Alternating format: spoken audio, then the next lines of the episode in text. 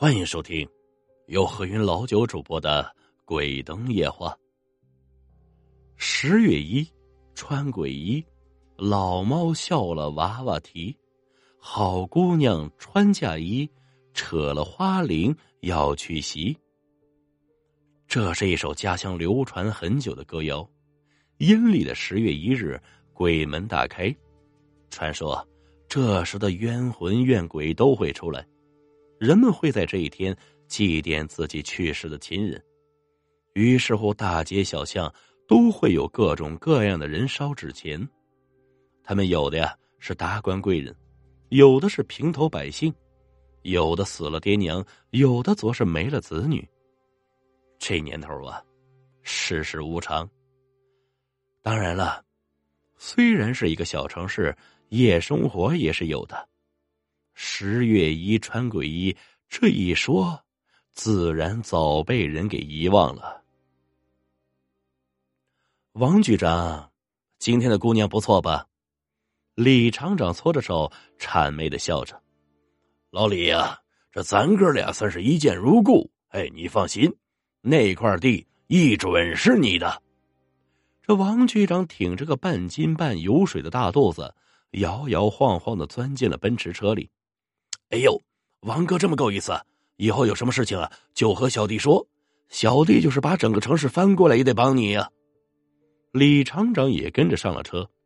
这王局长一把攥住李厂长的手，就说：“呀，嗨呀，老弟说的是哪里话？都是自家弟兄，我还能便宜了外人不是？王哥，冲您这句话，以后啊，你的事就是我李武的事以后有什么事尽管开口。”别的我李武不敢说，这地界我还是有点势力的。这李厂长把手攥得更紧了，生怕放走这么个大财神。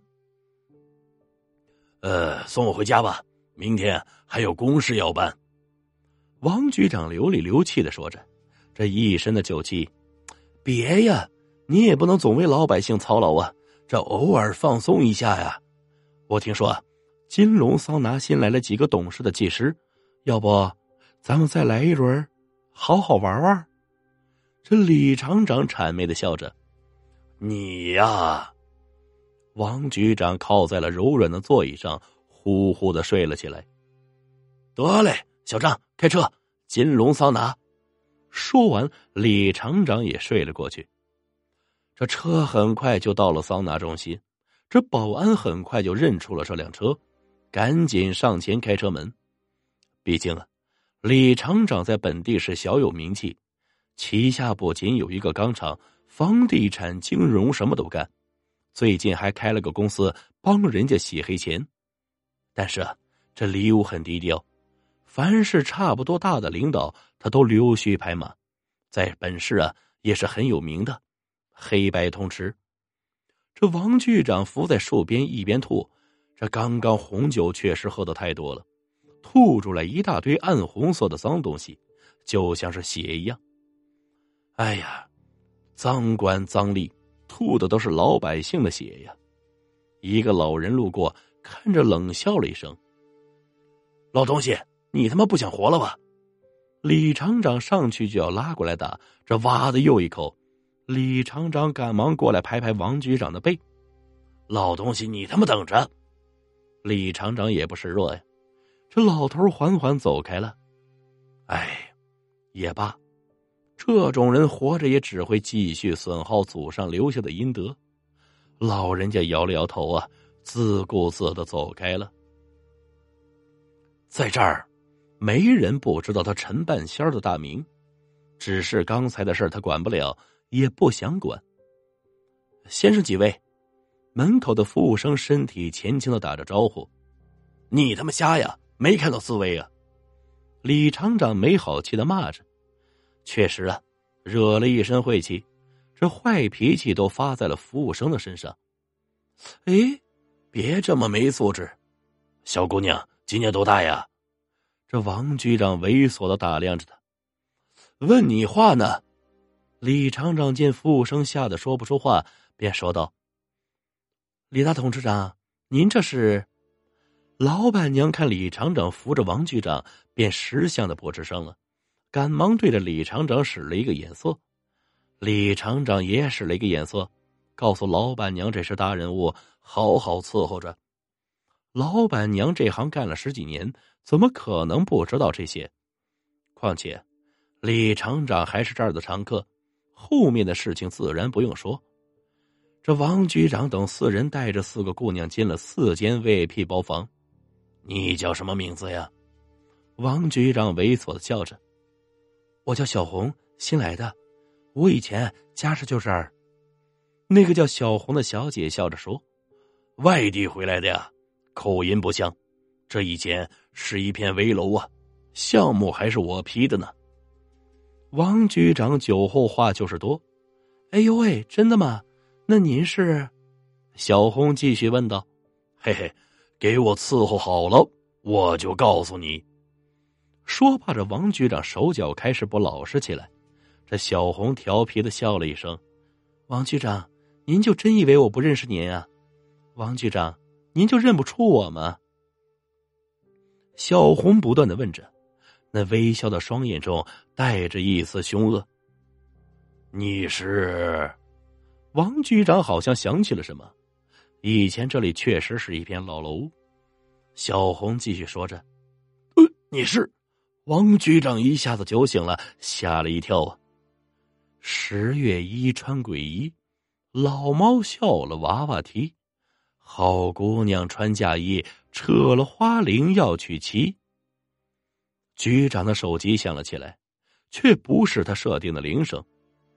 王局长。这回啊，我来本来是想找那个姓李的，看来这账还是慢慢算吧。小红带着笑，将手慢慢的伸进了王局长的胸腔。王局长撕心裂肺的惨叫：“叫吧叫吧！”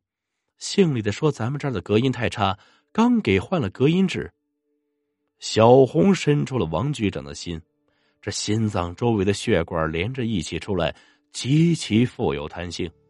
上面还粘着不知道是什么的黏糊糊的东西，暗红色的血喷了出来，一口两口，小红就在王局长面前吃了起来，而此时的心还在跳。